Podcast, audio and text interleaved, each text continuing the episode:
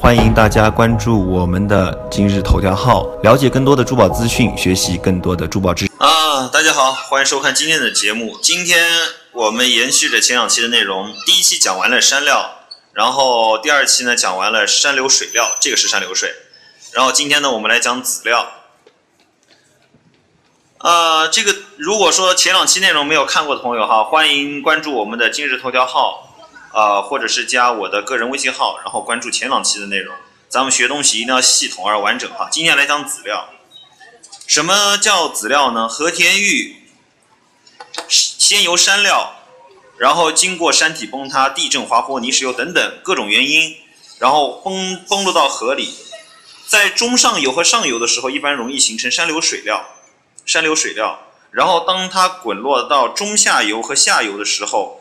表面上这种毛躁的感觉，这种毛躁的这种这些肌理不光滑的这种感觉，这些棱角就会完全经由上河上上中上游上游就已经变得很平滑。那么到中下游和下游的时候，它就会完全形成这种卵石状，卵石状和田玉的鹅卵石啊，对，这个就是籽料，滚落到河里的就是籽料。之前有人提问，就说这个呃。籽料啊，不是山料来的，为什么？他们的理论依据是这个和田玉，呃，现在发掘发掘的这些地方都不是现在的河道。那么这个地方，博尔老师就要先讲个知识点。学过地理的朋友应该都知道，这个河流，呃，由于这个地心引力的影响，它的流向还有它的河道是会发生变化的，是会发生变化的，它不会。啊，一直都在这个河段上，所以之前的玉在滚落到这些地方，然后之后河流改道，然后又就在其他地方发现玉料，这是很正常、很正常的一个现象，很正常的一个现象。所以说，大家在学习一个东西的时候，一定要宏观的去看哈。今天我们来，今天我们重点是看看这个籽料。首先，外表光滑细腻。然后表面上有这个类似于人体肌肤表面上的这种像毛孔一样的这种肌理、这种纹理，这种这种就叫做毛。然后有些时候上面会就是有，呃，这个土壤里面的这些呃矿物质啊沁在它的表皮上，就形成皮色。这个料子呢，因为油润度、细腻度、呃密度各方面都很高，所以它的皮色形成就很浅，形成就很浅。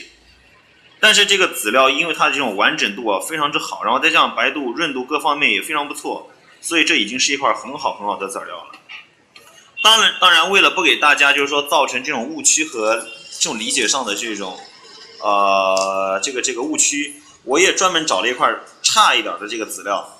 这块籽料呢，油性、细腻度、浑厚度各方面都不错，但是整体发青。当然这儿有翠青、翠绿色，这也是它的特色。但是咱们如果不看这儿，如果一块和田玉都是这样的玉色的话，其实如果从色上来讲，并没有说比这样的山料或者说比这样的山流水更好。所以从这个角度上来说，我一直强调一点，就是玩玉一定要重质地，而不是说呃很过分的执着于它的产状，就是一定是不是籽料，一定是籽料才好，这是一个误区，这是一个误区。就是首先看重质地，其次再去讲究它是什么产状啊，是不是籽料，然后最后才去看它的皮色等等这些东西。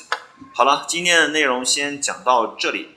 那么感谢大家的关注，也欢迎大家关注我们的今日头条号或者加我的个人微信号，跟博尔老师探讨更多珠宝玉石啊艺术品方面的这个知识。今天内容先到这里，感恩大家的关注，感恩。欢迎大家关注我们的今日头条号，了解更多的珠宝资讯，学习更多的珠宝知识。